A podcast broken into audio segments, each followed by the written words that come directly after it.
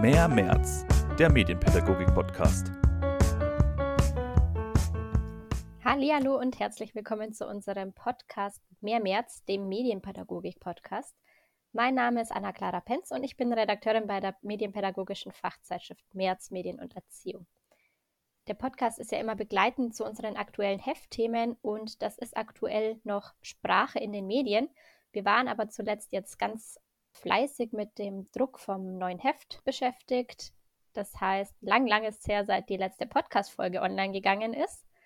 Wir hatten dazwischen auch noch Krankheitsausfälle und jetzt sind wir zurück und haben eine wunderschöne neue Podcast-Folge in der Reihe Sprache in den Medien. Und anknüpfend an die letzte Podcast-Folge, das Interview mit Dr. Georg Materna zu Framing, habe ich mich mit Dominik Hätchens unterhalten. Er ist Linguist und Sprachhistoriker und mit ihm habe ich mich zu Krieg und Sprache unterhalten und speziell eben darüber, wie aktuell in Bezug auf den Krieg in der Ukraine Sprache als Instrument verwendet wird, sowohl in der Propaganda als auch bei uns in den Medien. Wie wichtig es zum Beispiel auch ist, dass viele deutschsprachige Medien jetzt die ukrainische Schreibweise der ukrainischen Städte übernommen haben und was eben aber auch durch Sprache in Russland gerade passiert. Ein ganz anderes Thema, aber auch ein super spannendes Thema, auch weil es eben da um die Kommunikation zwischen Menschen aus unterschiedlichen Ländern geht, ist das Interview, das unsere Chefredakteurin Kathi Struckmeier mit Bettina Wissing geführt hat. Sie ist vom IAP, der Fachstelle für internationale Jugendarbeit in Deutschland, und die beiden haben sich über Sprache und Kommunikation in der internationalen Jugendarbeit unterhalten und ganz speziell darüber, wie durch Sprachanimation eben die Kommunikation im Kontext der Jugendarbeit auch zwischen Menschen von unterschiedlicher Sprache funktionieren kann. Und Bettina Wissing erzählt da eben von den Tools und auch von den Möglichkeiten und beschreibt auch, welche Grenzen und Probleme es gab in Online-Kontexten. Ich wünsche jetzt aber ganz, ganz viel Spaß beim Hören. Abonniert gerne unseren Podcast Mehr März, damit ihr keine Folge mehr verpasst. Und wir freuen uns natürlich wie immer, wenn ihr Anregungen, Wünsche, Kommentare, Kritik ähm, an uns herantragt. Und das könnt ihr gerne über Instagram machen, über März-Zeitschrift oder über unsere E-Mail-Adresse märz.jff.de. Ganz, ganz viel Spaß beim Hören.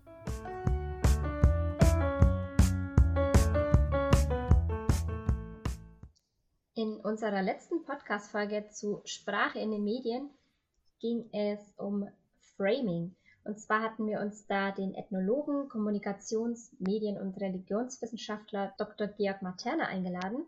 Und der hat uns darin mit ganz vielen Beispielen erklärt, was Framing ist und ja, was genau dabei passiert und wann es problematisch wird. Und natürlich ist dabei die Sprache auch auf den Krieg in der Ukraine gekommen. Und gerade das ist ein Thema, das aktuell zeigt, wie mächtig das Instrument Sprache ist. Auf Sprache und Krieg lohnt es sich, einen ganz genauen Blick zu werfen und dazu habe ich mir den Linguisten und Sprachhistoriker Dominik Hätchens eingeladen. Hallo Herr Hätchens, schön, dass Sie sich die Zeit genommen haben. Ja, hallo, gerne bin ich hier. Sie sind wissenschaftlicher Mitarbeiter und Doktorand an der Professur für germanistische Linguistik und Sprachgeschichte an der Technischen Universität Dresden. Wie genau kommen Sie denn thematisch zu Krieg und Sprache? Oh, das ist ja eine äh, spannende persönliche Frage. Ja, ich habe ähm, mich ähm, dafür eigentlich, glaube ich, schon seit meiner Jugend interessiert und dann spätestens, als ich angefangen habe, im Studium ähm, Soldatenbriefe zu lesen. Das war so mein Einstieg in das Thema, aber mittlerweile bin ich auch ähm, dabei, das in neuen Medien äh, vermehrt zu verfolgen. Also es ist für mich eine ganz spannende Sache, wie ähm, sich einmal neue Medien darauf auswirken und zum anderen ähm, wie überhaupt über Sprache gesprochen wird, auch von verschiedenen, äh, über Krieg gesprochen wird äh, von verschiedenen Menschen, die, äh, die sich damit beschäftigen. Also es ist nicht nur in den klassischen Medien spannend, also in Zeitungen, Zeitschriften, sondern auch in den neuen Medien. Oh, das ist ein spannender Aspekt und da bin ich auch nochmal ganz gespannt, welche Aspekte da vielleicht nochmal aufkommen. Ähm, man merkt ja auch gerade, dass jetzt in der aktuellen Situation mit dem Krieg, der jetzt plötzlich hier wirklich direkt vor unserer Nase stattfindet, dass sich einiges tut und eben auch in der Berichterstattung Hier in Deutschland ist zum Beispiel ein wahnsinniger Unterschied dazu, äh, also die Berichterstattung findet ganz anders statt wie in Russland. Und ein und dasselbe Geschehen kann eben ganz unterschiedlich dargestellt werden. In Russland ist jetzt zum Beispiel das Wort Krieg ja gar nicht erlaubt. Also das ist wirklich ähm, verboten und es wird auch ganz rigoros gegen die Menschen vorgegangen, die eben in Bezug auf die Ukraine von einem Krieg sprechen. Und da soll ja von einer Militäroperation gesprochen werden oder eben andere umschreibende Begriffe verwendet werden. Welche Wirkmacht hat denn die Wortwahl? Ja, also wir können hier einen ähm, ähm, absoluten Klassiker, dürfte man sagen, sehen ähm, an äh, Bezeichnungskonkurrenz. Das heißt, man versucht eine bestimmte Perspektive auf einen Sachverhalt durchzusetzen, indem man die Bezeichnung für diesen Sachverhalt festlegen möchte und andere Menschen versuchen eine andere Bezeichnung festzulegen. Und ähm, in dem Beispiel sehen wir, das ist nach jeder klassischen Einordnung ein Euphemismus, was Russland macht. Das ist, da gesagt wird, ist eine spezielle Militäroperation. Das klingt nach etwas das ähm, begrenzt ist, professionell ist und nicht nach einem Krieg, der Millionen Menschen betrifft. Also es ist ein großer ähm, Klassiker. Und wir sehen aber noch eine andere Sache auch, und zwar ist das, dass in den deutschen Medien beispielsweise oder auch in englischsprachigen Medien ähm, die Medien selbst im Diskurs miteinander festlegen, äh, wie sie das bezeichnen. Und das ist in, in Russland eben nicht möglich. Also ähm, Zensurinstanzen ganz berühmt wurde ein Video von einer Frau, die auf einem großen Platz steht und festgenommen wird, weil sie ein Schild hochhält, auf dem zwei Worte stehen. Und zwar nicht zwei Worte, sondern da steht zwei Worte, da stehen die Wörter zwei Worte. Ähm, da steht noch nicht mal eine Botschaft, das ist ganz berühmt geworden, um zu zeigen, dass eben nicht in einem dem demokratischen offenen Diskurs festgelegt wird, wie die Bezeichnungen für Dinge sind. Mhm. Das ist auch nochmal wahnsinnig spannend, da kriegt man ja gerade auch viel mit. Und also heute am Tag der Aufzeichnung, es ist der 6. Mai, ähm, liegt der internationale Tag der Pressefreiheit knapp zurück, also der war am 3. Mai.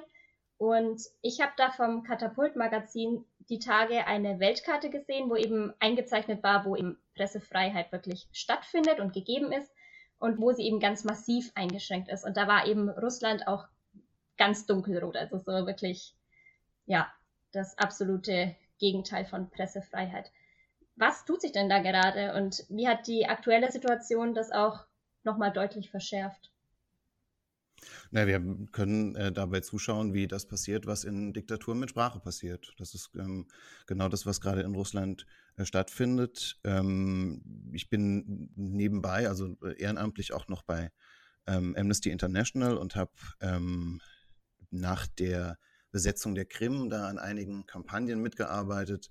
Und damals war das schon zu erkennen und es hat sich einfach immer nur weiter fortgesetzt, dass im Prinzip ähm, auf der einen Seite ähm, absichtlich in eine bestimmte Richtung propagandistisch gearbeitet wird und auf der anderen Seite mit klaren äh, Verboten. Ja, und das ähm, propagandistisch ist dann auch wieder spannend, wenn wir die neuen Medien anschauen dass beispielsweise mit Bots versucht wird, eine bestimmte Meinung durchzudrücken. Ist auch spannend, wenn man sich selbst in diesen Medien bewegt und das mitbekommt, dass man jetzt plötzlich mit einem Bot gesprochen hat und nicht mit einem Menschen. Also es ist auch eine, ähm, eine äh, erschreckende Beobachtung bis zu einem gewissen äh, Punkt. Mhm. Super spannend. Und also für mich auch nochmal total spannend dieser Aspekt, dass eben in den neuen Medien da eben noch so viel mehr passiert, als jetzt zum Beispiel in der Propagandapolitik in der NS-Zeit. Also kann man da irgendwie sagen, was sind denn so die Sachen, die sich komplett äh, unterscheiden zu der Propaganda in der NS-Zeit zum Beispiel? Naja, eine Sache, die ähm, äh, interessant ist, ist, dass bestimmte Dinge, die versucht werden, äh, nicht funktionieren. Also äh, auch in Russland ist das Internet nicht vollständig zensiert und äh, die Maßnahmen, die zur Zensur unternommen werden, sind immer schwierig, ähm, auch schwierig äh, durchzusetzen. Das klappt in China beispielsweise besser, aber auch nicht perfekt.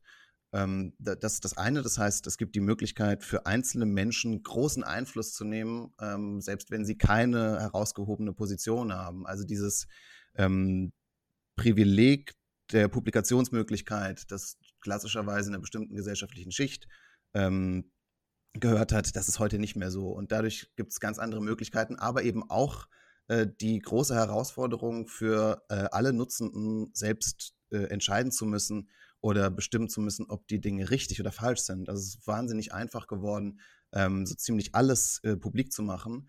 Und äh, dadurch, dass äh, bestimmte soziale Medien über Algorithmen äh, funktionieren und da die ähm, Beliebtheit eines Posts zum Beispiel dafür sorgt, dass er noch beliebter wird und noch beliebter wird, kann ich das eben durch Klickzahlen steuern und da spielen dann solche Bots zum Beispiel eine Rolle. Und auf der anderen Seite ist aber, ähm, sehen wir auch in den äh, sozialen Medien, dass bestimmte Versuche, äh, da Meinung zu steuern, auch nicht funktionieren. Also interessant war das zum Beispiel auf äh, Reddit, da hat sich gerade, das ist eine große, große ähm, ja, Social Media Plattform, kann man vielleicht sagen. Da hat sich gerade, äh, hatte, hatte es sich gerade eingebürgert, dass russische Soldaten in Anlehnung an Herr der Ringe als Orks bezeichnet werden. Und dann hat die Plattform selbst versucht, dagegen zu steuern und es hat in keiner Weise funktioniert. Also dann hat man versucht, das automatisch rauszulöschen. Dann haben die Leute angefangen, das mit einer Null zu schreiben statt einem O und all solche Tricks. Und das Ergebnis ist, dass die Zensur jetzt wieder aufgehoben ist und man äh, wieder ähm, das schreibt. Das demonstriert aber auch, und das ist auch interessant, dass ähm, Menschen die Möglichkeit haben, direkt Sprache als Ventil zu benutzen, um auf diesen Krieg zu reagieren. Weil diese ähm, Formulierungen, gerade Orks zum Beispiel, da können wir auch gut beobachten, dass die einfach mehr werden, wenn bestimmte kriegerische Handlungen oder bestimmte Handlungen im Krieg vollzogen werden. Das haben wir nach dem äh, Massaker in Butscha besonders äh, gesehen. Ja, dass dann auch ähm, äh, sehr viel äh, verbale Gewalt ausgeübt wird in Reaktion auf diese physische Gewalt, die da erlebt wurde. Okay. Ja, wenn wir jetzt schon so bei einzelnen Begriffen und Wörtern sind, die eben verwendet wird, ähm, in der Propaganda von Putin ist ganz stark ein Begriff einfach dieses, die Entnazifizierung, die sie durchführen. Also solche Begriffe, die sie auch wirklich schon, ja, sich aneignen, um dann wirklich auch die Russinnen und Russen zu beeinflussen und äh, ja, eine Rechtfertigung für den Krieg irgendwie auch hervorzuheben. Welche Macht hat denn sowas oder was passiert hier? Ja, also das soll natürlich ähm, pauschal äh, diskreditieren und sagen, dass hier der Krieg legitim ist. Ja, da, indem man gegen äh, Nazis kämpft und das hat auch den ähm, Rückgriff dann auf den äh, glorreichen Sieg über den Nationalsozialismus im Zweiten Weltkrieg äh, inne. Und dass das äh, aus vielerlei Perspektive absurd ist, wurde immer, immer wieder gesagt, also dass Zelensky selbst ähm, Nachfahre von Holocaust-Überlebenden ist und solche Dinge. Ähm, das äh, ist die eine Sache, aber da sehen wir, dass eben, da, ne, sagen wir, eine Konkurrenz auch der, der Perspektiven versucht wird ähm, durchzusetzen. Interessant ist aber auch, dass äh, diese äh, Entnazifizierungsvokabel äh, seltener geworden ist. Die war am Anfang viel häufiger von russischer Seite. Also daran könnte man vielleicht ähm, ein äh, Umdenken, das der Kriegsrealität geschuldet ist, auch feststellen, dass man versucht, sich jetzt auf ähm, bestimmte Positionen zurückzuziehen, weil diese Entnazifizierung, die geht ja mit der Annahme einher, dass es da eine zumindest eine Führungsriege gibt, die ausgetauscht werden muss, weil sie durchsetzt ist mit Nationalsozialisten oder Neonazis oder was auch immer da die genaue Idee ist. Ähm, und dieser äh, Regime-Change, wie man auch sagt, äh, ob der noch durchführbar sein wird, so wie der Krieg im Moment verläuft, das darf man ja zu Recht bezweifeln. Und deshalb rückt man im Moment auch von dieser Vokabel ab und stattdessen ähm, geht es jetzt plötzlich mehr um die Gebiete im Osten und so weiter. Ähm, äh, das ist vielleicht so eine Beobachtung, äh, die man mit dieser Entnazifizierung verbinden kann. Okay, ja, super spannend. Wenn wir jetzt einen Blick auf die deutschen Medien, die deutschsprachigen Medien werfen, ähm, hier gibt es ja auch gezielte Framing, zum Beispiel, dass von Putins Krieg die Rede ist und eben nicht der Russlandkrieg oder Ukraine-Krieg. Ähm, unser letzter Interviewgast, der Georg Materna, hat eben dazu die steile These auch gehabt, dass man sagt, man versucht zu verhindern, dass wieder so das alte Feindbild Russland bedient wird. Was meinen Sie denn dazu? Ja, also ich glaube, dass wir da ähm, sehen, dass äh, die Medien bemüht sind und nicht nur die Medien, sondern auch die Politik. Scholz hat es ja auch als erster gesagt, das ist Putins Krieg. Nicht als erster, aber einer der ersten gesagt, das ist Putins Krieg, hat er wörtlich in der Rede gesagt. Und ähm, das ist die Bemühung, zum einen den Aggressor deutlich zu machen, also dass die Aggression nicht von der Ukraine ausgeht. Und zum anderen stimme ich da ähm, äh, Ihrem anderen Experten zu, dass es hier darum geht zu sagen, es ist nicht die russische Bevölkerung und es ist nicht Russland. Wir brauchen keinen zweiten kalten Krieg, in dem wir ähm, verteufeln, wer auch immer auf der anderen Seite wohnt, sondern es geht hier darum, dass wir klar Aggressoren benennen und dass dann ähm, Umfragen in Russland äh, von verschiedenen Instituten äh, zu dem Ergebnis kommen, dass vielleicht auch unter dem Einfluss der Propaganda dann eben doch eine Mehrheit für diesen Krieg sei, das steht auf einem ganz anderen Blatt. Also das ist nochmal eine ganz andere äh, äh, Frage, als äh, will ich verhindern, dass äh, jeder Russe, jede Russin plötzlich da zum Aggressor gemacht wird. Und das wird damit versucht. Ich glaube, dass das eine gute äh, Bezeichnung ist. Ähm, häufig finden wir, und das ist, glaube ich, auch das, was auf den Seiten der Bundesregierung steht, ähm, russische Invasion in der Ukraine. Ja, da ist es dann Russland, aber eine russische Invasion, die das hört sich dann auch nicht zwingend danach an, als würde ich jeden einzelnen Russen, jede Russin dafür verantworten. Mhm, genau. Das ist vielleicht auch ganz gut, wirklich, um hier auch russischstämmige Deutsche zu schützen oder natürlich da irgendwie auch zu verhindern, dass da so eine Aggressivität und sowas entsteht. Eine andere Sache, die mir noch aufgefallen ist, wenn es schon um die deutschen Medien und Sprache geht, ähm, es haben jetzt einige Medien, leider noch nicht viele, ähm, angefangen, die ukrainische Schreibweise zu nehmen, also aus dem Kyrillischen eben die Schreibweisen der Städte von der ukrainischen Übersetzung, zum Beispiel bei Kiew. Warum ist denn jetzt gerade in der aktuellen Situation diese Unterscheidung so wichtig? Ja, also ich finde das eine ganz interessante ähm, äh, Sache, die wir beobachten und die auch schon ähm, vor diesem Krieg angefangen hat. Also die ukrainische Regierung hat 2018 die Aktion Kiew nad Kiew äh, gestartet, äh, um in anderen Ländern zu überzeugen, dass man die ukrainische Schreibweise nimmt. In, äh, Im Deutschen und im Englischen ist es so, dass unsere Bezeichnungen für ukrainische Städte in aller Regel über das Russische vermittelt sind. Das heißt, wir verwenden die Schreibweise, die auch in Russland verwendet wird, während man in der Ukraine, solange man ukrainisch spricht und schreibt, äh, eine andere Schreibweise verwendet. Und das ist ja ähm, auch was Besonderes in der Ukraine. Das ist eine besondere Situation, weil wir in der Bevölkerung das Russische als wichtige Sprache haben. Im Osten wird es von sehr vielen Menschen äh, als Muttersprache gesprochen. Auch Zelenskis Muttersprache, Muttersprache ist ja Russisch. Und auf der anderen Seite steht das Ukrainische für die Sprache, die nicht dem Aggressor gehört. Und das ist dann eine ganz, ähm, eine ganz äh, schwierige Situation natürlich, ja. Und die ähm, ukrainische Sprachgesetzgebung seit der Annexion der Krim läuft auch so ein bisschen zu Ungunsten des Russischen. Ja? Die will, äh, möchte das Ukrainische stärken. Ähm, und deshalb gibt es diese, diese, diese Absicht, aber diese Absicht gibt es auch, und das ist spannend, von russischer Seite. Die, äh, weiß nicht, ob Sie das gesehen haben, gerade heute, 6. 6. Mai, hat die äh, russische Propaganda Bilder veröffentlicht, wie das Straßenschild von Mariupol äh, geändert wird vom ukrainischen Straßenschild ins russische Straßenschild. Das ist für den äh, westeuropäischen Betrachter, der weder ukrainisch noch russisch kann, kaum zu festzustellen, weil es sich durch ein oder zwei äh, Lettern unterscheidet. Aber es war auf jeden Fall äh, der russischen Seite es wert, dieses Bild zu verbreiten. Also hier wird nicht nur, und glaube ich mehr als in anderen äh, Kriegen, hier wird nicht nur ähm, Sprache benutzt, um eine bestimmte Perspektive durchzusetzen, sondern auch die Art und Weise, wie über Sprache geredet wird die bestimmt hier äh, und die ist Teil dieses Krieges. Und das, deshalb, was wir gerade machen, ist auch Teil davon, dass wir darüber sprechen, wie nennen wir diese Dinge, weil das von den Konfliktparteien auch gemacht wird. Und deshalb ist die ähm, diese, dieser symbolische Akt, dass Medien angefangen haben, die ukrainische Schreibweise zu verwenden, ein Akt der Solidarisierung. Ja, der hat diesen symbolischen Wert, dass man sagt, wir stehen ähm, äh, mit der Ukraine. Wir verfolgen die, den Konflikt mit und wir handeln auch so. Und äh, da ist es für mich auch weniger äh, relevant, dass die Sprachgesetzgebung in der Ukraine in den letzten Jahren auf eine gewisse, gewisse Art und Weise stattgefunden hat. Diese Sprachgesetzgebung, und das ist aber auch interessant, die wird von äh, Putin wieder verwendet, um den Krieg zu legitimieren, weil er sagt, naja, das Russische ist im Bedrängnis und deshalb müssen wir das Russische stärken und die Russen äh, in der Ukraine retten, die russischsprachigen. Und gleichzeitig kommt aber auch so ein ganz altmodisches, äh, sprachnationalistisches Bild wieder zum Vorschein, das wir in Deutschland aus dem 19. Jahrhundert kennen, dass man sagt, äh, naja, alle, die eine Sprache sprechen, müssen in einer Nation zusammenleben und es ist eben jetzt der, der Sinn aller russischsprachigen Menschen da, die eine nationale Einheit irgendwie herzustellen. Und äh, dann sagt Putin, ja, das Ukrainische ist nur ein Dialekt des Russischen, deshalb gehören die dazu. Und wenn wir die sozusagen nach Hause in die Gemeinschaft holen, dann haben wir den besten Zustand, der möglich ist, hergestellt.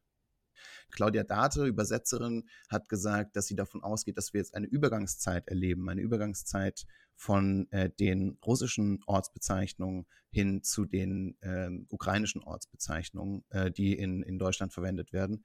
Und äh, was man vielleicht auch betonen muss oder sollte, ist, dass man nicht die Menschen verteufelt, die jetzt die sozusagen in Anführungszeichen alten oder die auf dem Umweg über das Russische zu uns gelangten Bezeichnungen noch verwenden. Und das ist, glaube ich, auch das, was Claudia Date damit gemeint hat, dass nämlich das jetzt so erleben, dass sich das gerade ändert. Und äh, wenn wir das wieder anschauen, in Wörterbüchern oder auch in den neuen Medien, dann kommen diese Bezeichnungen jetzt dazu. Also äh, Im äh, Wikipedia-Artikeln tauchen die plötzlich auf, wo vorher nur Kiew stand, K-I-E-V stand. Und das Gleiche gilt auch für andere. In österreichischen Medien ist zum Beispiel auch die Diskussion jetzt wieder da, dass man Lviv äh, Lemberg genannt hat die ganze Zeit. Also mit der, mit der deutschen Bezeichnung. Und was damit eigentlich zusammenhängt. Und dadurch ist jetzt zum Teil auch wieder die Debatte darüber da, ob wir jetzt ähm, Warschau sagen, was ja eigentlich auch mehr oder weniger ein deutsches äh, Wort ist, ähm, da glaub, darf man, glaube ich, nicht so schnell mit den Vorwürfen da sein, aber offen sein trotzdem für das, was die Debatten in dem Feld bringen werden. Ja, genau. Was auch noch ein ganz großes Thema ist, durch den Krieg gibt es wahnsinnig viele Geflüchtete. Und was mir dabei aufgefallen ist, dass sich da äh, total die Wortwahl im Vergleich zu 2015 geändert hat. Also man hört jetzt wirklich nicht von Flüchtlingswelle oder die Flüchtlingskatastrophe oder auch von der Flut hört man gerade überhaupt nicht mehr. Ähm, passiert das gerade bewusst? Ist das nur meine Wahrnehmung oder wie wird da aktuell tatsächlich berichtet? Was meinen Sie? Ja, also ich habe das nicht systematisch untersucht. Ähm, die äh, Art und Weise, wie über Krieg gesprochen wird in den neuen Medien, verfolge ich sehr äh, genau.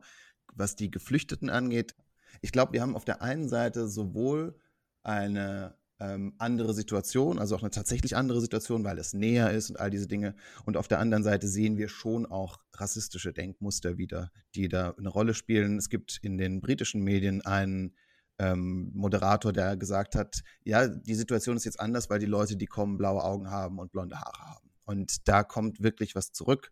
Ähm, das äh, erkennen wir an solchen äh, Kommentaren. Aber auf der anderen Seite ist die Situation auch tatsächlich eine andere. Wie man das bewertet, ob man jetzt beispielsweise sagt, na gut, es sind in jedem Fall alles Menschen und wir müssen diesen Menschen helfen, ganz egal, woher sie kommen, das ist nochmal eine andere Frage, aber in der Wahrnehmung der Menschen ist es, was gerade passiert, eine andere, eine andere Form von äh, Fluchtbewegung und eine andere Form von Krise. Mal ganz abgesehen davon, dass es im Ausmaß auch ganz anders ist. Also ich weiß nicht, ähm, wenn Sie sich an den Bahnhöfen mal umschauen, ähm, das ist eine ganz andere, eine ganz andere Situation an den Bahnhöfen im Osten Deutschlands.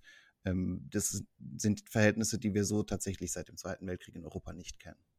Genau, und trotzdem sieht man ja auch oder bekommt das ja mit und es wird ja durch Sprache wahnsinnig wirkmächtig auch kommuniziert, dass da eben gerade so viel im Gange ist und viel Bewegung auch da ist. Also man sieht auch einfach, Sprache ist immer im Wandel und Sprache ist einfach so ein gewaltiges Instrument auch. Ja, wir können gerade sehen, wie es äh, sowohl äh, bewusst als auch unterbewusst eingesetzt wird und ähm, wie, und das finde ich in diesem, in diesem Konflikt ganz besonders spannend, wie nicht nur Sprache eingesetzt wird, sondern auch Metasprache. Also wie darüber, wie wir über diese Sprache sprechen, ähm, auch wieder versucht wird, Realität zu schaffen. Vielen, vielen Dank, Dominik Hätjens. Es hat mir wahnsinnig viel Spaß gemacht, mit Ihnen zu sprechen und ich könnte mit Ihnen wirklich jetzt noch ewig weiterreden, weil ich merke auch selber, es ist ja so im Wandel und da gibt es ja unglaublich viel noch drüber nachzudenken. Aber ich hoffe auch, dass unsere Hörer dadurch jetzt einen Anstoß auch ein bisschen bekommen haben und ähm, vielen, vielen Dank. Ich sage Dankeschön. Mehr März, der Medienpädagogik-Podcast. Heute soll es im Podcast um Sprache und Kommunikation in der internationalen Jugendarbeit und vor allen Dingen auch in der digitalen internationalen Jugendarbeit gehen. Und dazu habe ich mir eine Spezialistin eingeladen, nämlich herzlich willkommen heute im Podcast Bettina Wissing vom IAP, der Fachstelle für internationale Jugendarbeit in Deutschland. Hallo, ich freue mich, dass ich da bin. Genau, Frau Wissing, Sie sind unter anderem für die Kompetenzstelle Sprache zuständig. Was bedeutet das denn? Beziehungsweise wie sieht eigentlich so eine Kompetenzstelle Sprache aus? Ja, die Kompetenzstelle Sprache bei IAP hat ganz vielfältige Aufgaben. Also einerseits ist es unsere Aufgabe, die Projekte und Arbeitsbereiche bei IAP zu unterstützen bei allen Fragen äh, rund um das Thema Sprachmittlung. Das heißt, wenn Texte übersetzt werden müssen, wenn Veranstaltungen gedolmetscht werden müssen, dass wir uns dann darum kümmern. Aber darüber hinaus gibt es noch viel mehr Aktivitäten rund um das Thema Gestaltung von Kommunikation in der internationalen Jugendarbeit. Wir haben beispielsweise ein Online-Nachschlagewerk entwickelt zu Begriffen, ähm, die in der internationalen Jugendarbeit verwendet werden. Wir nennen das Youth Work Translator, der also online abrufbar ist. Und darin haben wir mittlerweile gut 2000 Begriffe gesammelt aus dem Themenfeld internationale Jugendarbeit, internationale Jugendpolitik, aber auch zu Themen, die in internationalen Jugend- und Fachkräfteprogrammen bearbeitet werden gemeinsam. Und dieses Tool haben wir mittlerweile in sieben Sprachen zur Verfügung, sodass das eben auch von Fachkräften genutzt werden kann, um die sprachliche Verständigung dann auch hoffentlich dadurch leichter zu machen. Da muss ich einmal ganz kurz einhaken. Ich hätte gerne ein Beispiel. Was sind denn, also weil Sie sagen Fachbegriffe, was sind denn da? Also vielleicht können Sie einfach mal ein paar Beispiele nennen, die da in dem Use Work Translator drin sind. Ja, das kann zum Beispiel das Wort Jugendamt sein. Ein Jugendamt ist ja auch ein sehr äh, spezifisch deutsches äh, Konstrukt, sag ich mal. Und in einem anderen Land äh, gibt es diese Stelle vielleicht nicht so oder ist anders aufgestellt. Und deswegen kann man zum Beispiel das Wort Jugendamt nachschlagen. Ähm, und wir haben dann viele dieser Begriffe eben auch noch mit Erläuterungen versehen, wo man genau das beschreiben kann. Was ist denn ein Jugendamt in Deutschland? Damit jetzt äh, ein, ein Teilnehmer aus Japan sich dann auch was darunter vorstellen kann, wenn er das Wort nachschlägt. Voll interessant. Finde ich super. Genau, also das ist so ein äh, Teil, der jetzt eben auch digital dann tatsächlich läuft. Ähm, und natürlich haben wir in den letzten zwei Jahren dann auch viele ähm, Veranstaltungen bei uns in den digitalen Raum verlegen müssen äh, und haben dann auch gemerkt, äh, ja, da gibt es eigentlich auch Beratungsbedarf bei vielen Trägern, die auch äh, digital jetzt Veranstaltungen machen. Ähm, die dann auch das Thema Sprache besprecht, äh, betreffen. Also wir haben zum Beispiel auch eine Arbeitshilfe erstellt zur Dolmetschung bei Online-Veranstaltungen, weil da ja auch ganz viele Fragen aufkommen, mit welchen Tools funktioniert das, wie mache ich das konsekutiv, simultan, wie auch immer. Ähm, das ist so ein Thema, wo wir auch gesagt haben, das ist gut, wenn wir dazu auch äh, was anbieten können. Und ähm, generell bei uns in der äh, Kompetenzstelle Sprache haben wir uns in den letzten Jahren auch viel mit dem Thema Sprachanimation beschäftigt. Die Methode gibt es schon ganz lange. Die ist ja schon in den äh, 1990er Jahren vom Deutsch-Französischen Jugendwerk entwickelt worden äh, für deutsch-französische Begegnungen und seitdem von ganz vielen Organisationen weiterentwickelt worden. Und wir waren ja im Vorfeld der Gründung des deutsch-griechischen Jugendwerks auch für die deutsch-griechische äh, Zusammenarbeit und den Aufbau dieser Zusammenarbeit zuständig und haben da auch von Anfang an die Sprachanimation mit eingebunden, haben uns also überlegt, wie kann die Sprachanimation speziell für den deutsch-griechischen Jugendaustausch auch nochmal angepasst werden, haben eine AG dazu ins Leben gerufen und uns damit über ein paar Jahre lang beschäftigt. Und ja, natürlich in den letzten beiden Jahren ähm, äh, auch war das Thema digital dann auch eine Frage, ne? wie kann man auch Sprachanimation dann für digitale Veranstaltungen anpassen. Da haben wir also auch viel ähm, experimentiert, äh, ausprobiert und dann auch Veranstaltungen angeboten, Workshops angeboten ähm, oder auch eine Arbeitshilfe nochmal zu dem Thema erstellt. Also da geht es dann nicht nur um Deutsch-Griechisch, sondern um alle Konstellationen, die man sich vorstellen kann. Das wäre jetzt auch meine nächste Frage gewesen. Also klar, wie jeder haben auch Sie irgendwie jetzt in den letzten zwei Jahren viel auf äh, digital umsatteln müssen sozusagen. Aber wäre das auch eine Entwicklung gewesen, die sich schon ein bisschen abgezeichnet hat, dass auch mehr digital passiert wäre? Oder war es tatsächlich jetzt schon sehr Corona-bedingt? Also für meinen Bereich äh, hatte sich das jetzt noch nicht so abgezeichnet. Also bei IAB insgesamt schon, ähm, aber ähm, das hat natürlich jetzt schon äh, durch Corona dann nochmal eine ein wahnsinnige Geschwindigkeit äh, da zugenommen, weil eben ja auch viele Träger auch gesagt haben, so die Jugendbegegnungen, die wir eigentlich geplant haben, die können nicht stattfinden äh, was machen wir jetzt? Machen wir gar nichts? Äh, ja, und dann fing man eben an zu überlegen, ach, dann versuchen wir wenigstens uns digital zu treffen, über Videokonferenzen zu treffen. Und dann ist natürlich ganz wichtig auch zu überlegen, ja, wie können wir dann das Sprachliche auch gestalten? Und dadurch hat das schon durch die Corona-Pandemie natürlich äh, ja sehr an Fahrt aufgenommen. Ich denke, sonst wären wir heute nicht hier jetzt an dem Stand, äh, wo wir jetzt sind. Das stimmt. Ähm, jetzt haben Sie gerade schon von der Methode der Sprachanimation so ein bisschen, äh, berichtet. Also, ich kenne das, äh, selber aus dem also, ich war als Jugendliche oft in diesen Camps von den internationalen Jugendgemeinschaftsdiensten, wo man ja auch ganz international zusammen war. Und da hat man eigentlich sofort immer Englisch geredet, ne? Sobald irgendwie drei, vier Sprachen zusammenkommen kamen, ähm, genau, wurde halt Englisch gesprochen, mehr oder weniger gut oder schlecht. Jetzt ist, glaube ich, die Methode der Sprachanimation, die will das so ein bisschen verhindern, ne, oder? Also, was heißt verhindern? Sie will was anderes möglich machen, also positiv aus ausgedrückt oder vielleicht erklären Sie es einfach am besten nochmal. Genau, verhindern wollen wir natürlich nicht. Also ich, denke, es gibt immer so zwei, äh, zwei Varianten, wie mit Sprache jetzt von offizieller Seite umgegangen wird bei Jugendbegegnungen. Entweder, wie Sie es gerade aus Ihrer Erfahrung beschrieben haben, es wird auf Englisch äh, kommuniziert, weil die meisten das so einigermaßen können. Die andere Variante ist, es gibt tatsächlich Sprachmittler, die da sind, um dann zum Beispiel bei einer bilateralen Begegnung dann zwischen beiden Sprachen dann auch zu dolmetschen. Und ähm, ja, die Sprachanimation funktioniert aber gut äh, oder ist sinnvoll für beide Varianten tatsächlich. Also wenn wir jetzt äh, eine Begegnung haben, wo dann nur auf Englisch gesprochen wird die ganze Zeit, äh, ja, kommt ja die Sprachenvielfalt und, und das, das Schöne, was ja auch die äh, verschiedenen Muttersprachen der Teilnehmenden mit sich bringt, gar nicht zur Geltung. Das kann man gar nicht erfahren. Wie hört sich das denn an, wenn die anderen in ihrer Sprache reden? Und da fehlt mir so ein Teil ja, des Kennenlernens der anderen Personen, der anderen Kultur dann auch. Und bei der Sprachanimation geht es eben darum, dass wir ein bisschen was auf eine sehr spielerische Art äh, kennenlernen von der anderen Sprache. Also es wichtig ist immer, es geht darum, Spaß zu haben, Lust zu entwickeln. Es geht auch darum, Hemmungen abzubauen weil ich jetzt vielleicht auch im Englischen mich nicht so wohl fühle und ich bin in der Situation, ach, andere sprechen besser, ich kann das nicht so. Es entsteht durch äh, diese Sprachkenntnisse oft so eine gewisse Hemmung. Und da wollen wir einfach mit den Sprachanimationsspielen die Teilnehmenden zusammenbringen, viel Aktivität reinbringen, Lachen reinbringen, äh, sie zusammenbringen und ja, kleine Wörter, kleine Sätze in den beteiligten Sprachen beibringen, erlernen auf diese spielerische Art und Weise, die dann auch von den Teilnehmenden eben angewendet werden kann, sodass sie auch sehen, das gelingt ja ganz leicht. Jetzt haben wir hier ein lustiges Spiel gespielt und schon kann ich guten Tag, wie geht's äh, und Danke sagen. Das sind so kleine Wörter, die man halt im Laufe der Begegnung auch immer wieder auspacken kann und ausprobieren kann. Jetzt machen Sie auch direkt so Workshops zum Thema ähm, äh, Sprachanimation, eben auch so in digitalen Settings quasi. Wie, wie sieht dann so ein Workshop aus oder was lernen die Teilnehmenden da?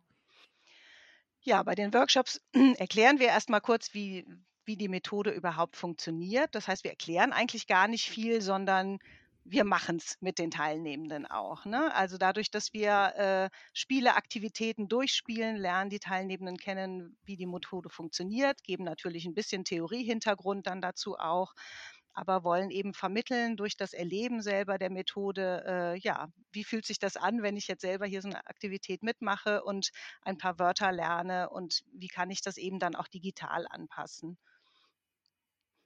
Also ich würde am liebsten gleich mitmachen bei so einem Workshop, weil es interessant klingt. Also vor allen Dingen das mit den vielen Sprachen finde ich wirklich toll. Welche digitalen Tools eignen sich dann da dafür, besonders für die Sprachanimation? Ja, also eigentlich kann man für die ähm, Sprachanimation äh, digital die gleichen Tools verwenden, die man für andere Gruppenaktivitäten auch verwendet. Also man kann das Whiteboard in vielen Videokonferenztools nutzen, dass man da gemeinsam was drauf malt oder schreibt oder vielleicht ein Soziogramm dadurch erstellt. Ähm, den Chat kann man natürlich nutzen. Äh, wir haben für eine Übung zum Beispiel ein Labyrinth mal erstellt über WordWall, wo die Teilnehmenden sich dann blind führen. Das heißt, eine Person gibt die Befehle, in welche Richtung man die Cursor-Tasten drücken muss und die andere Person hält die Augen zu und äh, versucht sich dann durch das Labyrinth äh, zu bewegen. Ähm, ansonsten, ja, ist es einfach auch gut, die Kamera und, äh, und das Mikrofon nochmal ganz bewusst zu nutzen. Also was viel funktioniert oder was sehr gut funktioniert digital, finde ich, ist auch Pantomime. Ähm, das tatsächlich digital umzusetzen, ist super. Ähm, ich kann Geräusche erzeugen und dann ins Mikrofon diese Geräusche machen ähm, und die Teilnehmenden erraten lassen, was das ist aber auch andere Spiele, die online existieren. Also es gibt ja zum Beispiel Scriblio, je nachdem, wie die Sprachkenntnisse sind, kann man auch sowas wie Montagsmaler dann eben auch schon ganz gut ähm, mit den Teilnehmenden durchführen. Oder Bingo-Karten gibt es auch online. Dann können die Teilnehmenden in, klein, in verschiedene Kleingruppen gehen, durch Breakout-Räume, sich dort Fragen stellen oder auch pantomimisch die Fragen versuchen zu stellen, wenn das sprachlich nicht klappt und so etwas über die anderen Teilnehmenden herausfinden, wer welche Hobbys macht oder andere Fragen, die dann auf so Bingo-Karten äh, gestellt werden können. Das ist jetzt so ein buntes, zusammengewürfeltes ähm, ja, Konglomerat an Beispielen, die hoffentlich ein bisschen nachvollziehbar sind.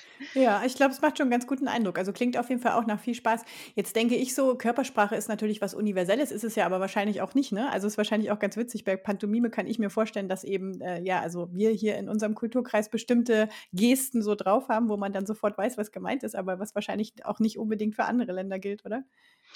Genau, also es gibt Körpersprache, die universell ist, die äh, gleich in allen Ländern verstanden wird, aber natürlich gibt es so ein paar Feinheiten. Ähm, ja, ne, da bedeutet das in einem Land vielleicht genau das Gegenteil von einem anderen Land. Ähm, das ist natürlich dann spannend, das auch nochmal aufzuarbeiten tatsächlich in so einer Begegnung, ne? dass man überlegt, wo passen jetzt äh, bestimmte Gesten, äh, wo verstehen wir sie und wo liegen da aber gerade auch so Stolperfallen, wo man dann äh, in Missverständnisse geraten kann. Hm, Kopfnicken ist ja das beste Beispiel ne? und Kopfschütteln kann man auch viel falsch machen.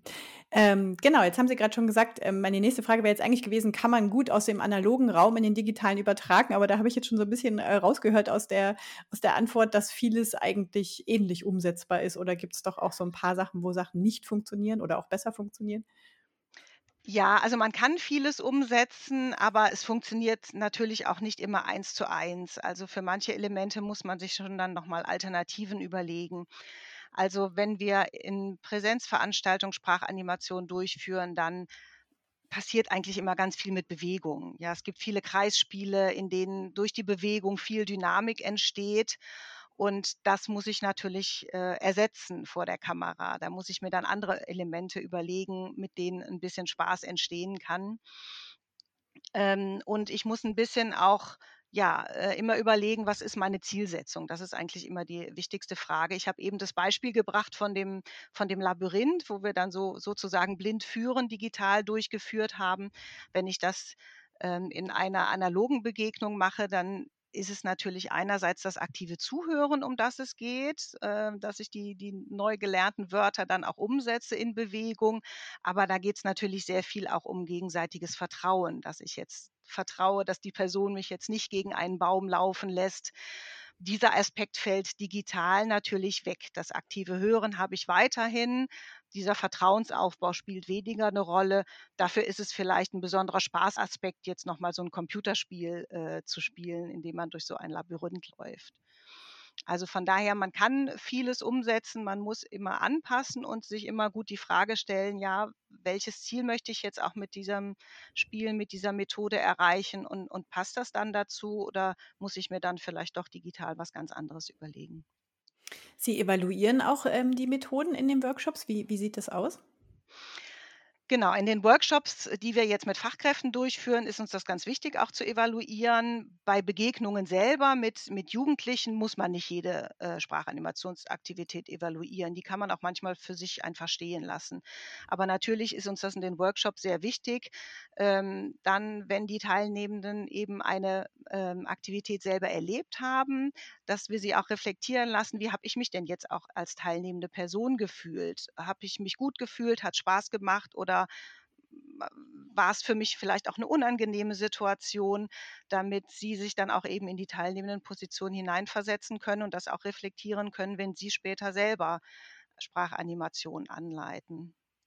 Also das geht dann eben ja vielfach darum, wie habe ich mich gefühlt, wo hat sich was nicht angefühlt, welche Aspekte muss ich vielleicht berücksichtigen, wenn ich auch Teilnehmende habe, die eingeschränkte, irgendwelche Einschränkungen haben und bestimmte Voraussetzungen nicht erfüllen. Und das ist digital natürlich auch, ist der technische Aspekt dann natürlich immer noch mal wichtig weil nicht alle Teilnehmenden immer eine tolle Internetverbindung haben, weil nicht alle Teilnehmenden mit Bild dabei sein können, der Ton nicht immer gut ist.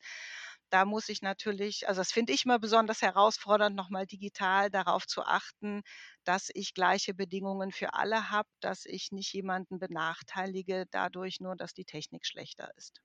Das ist ja aber eine riesige Herausforderung. Was, also wie gehen Sie damit um, wenn das so ist? Oder was haben, was haben Sie schon für Lösungsstrategien da erprobt?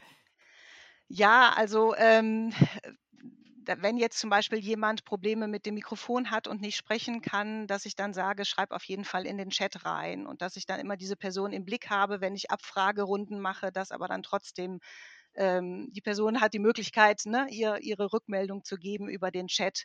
Oder wenn ich ähm, ein Spiel mache, wo die Teilnehmenden selber die nächste Person äh, benennen, die dran ist und die sich alle sehen und ich merke, so die eine Person, die nicht mit Kamera dabei ist, wird vielleicht nicht ausgewählt, weil sie gar nicht im Bild ist und damit nicht so präsent scheint, dass ich dann da eben nochmal dran erinnere. Aber das ist auch eine gute Möglichkeit, letztlich die Teilnehmenden auch dafür zu sensibilisieren, alle in den Blick zu nehmen, auch wenn jemand jetzt zum Beispiel nicht über die Kamera sichtbar ist.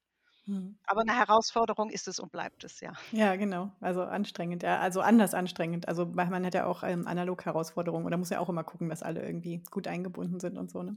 Ja. Ähm, wo sehen Sie denn die Entwicklung? Jetzt äh, kommen wir ja gerade wieder, also jetzt eine Veranstaltung nach der anderen ploppt so auf. Also es kommt wieder so alles ein bisschen im analogen Raum auch an. Äh, werden Sie das digital weitermachen? Wird das jetzt wieder weniger werden? Oder wo, ja, wie geht es so weiter? Ja, der Wunsch ist schon sehr da, natürlich auch äh, analog zu arbeiten, weil äh, es ja doch noch mal viele Möglichkeiten gibt, die im Digitalen fehlen. Und, und gerade für die Begegnung zwischen Menschen aus verschiedenen Ländern, ja, glaube ich, ist es schon einfach toll, wenn wir uns wieder in echt treffen können. Aber ich bin sicher, dass wir all die Erfahrungen, die wir aus dem Digitalen gemacht haben, mit hinübernehmen werden in analoge Veranstaltungen, beziehungsweise das dann auch nutzen, zum Beispiel für die Vorbereitung, für die Nachbereitung ähm, da eben auch nochmal äh, Videokonferenzen zum Kennenlernen schon mal vorab oder Erwartungen abfragen vorab mit einbeziehen und auch für Jugendbegegnungen glaube ich, dass das sehr gut funktioniert, dann eben eine Vorbereitung nochmal ganz anders zu gestalten, äh, dass sich Teilnehmende dann schon mal kennenlernen und man auch sicherlich sowas wie Sprachanimation nochmal gut einbauen kann, um dann ja schon, schon vor dem ersten Tag, wo man sich äh, in echt trifft, so ein bisschen kennenlernen zu ermöglichen und dadurch nochmal Hemmungen abzubauen aufzubauen auch. Ja, danke. Jetzt sind wir schon am Ende. Ich finde, das war jetzt nochmal eine äh, total interessante Perspektive auf das Thema Sprache aus, ähm, ja, aus dieser Richtung irgendwie, internationale Jugendarbeit ähm, und äh, wie kann das funktionieren, digital, analog und worauf muss man achten und was haben Sie für Modelle der äh, digitale, wie hieß er jetzt nochmal, Youth Youth Work Translator. Youth Work Translator. Wunderbar, um das TH zu üben.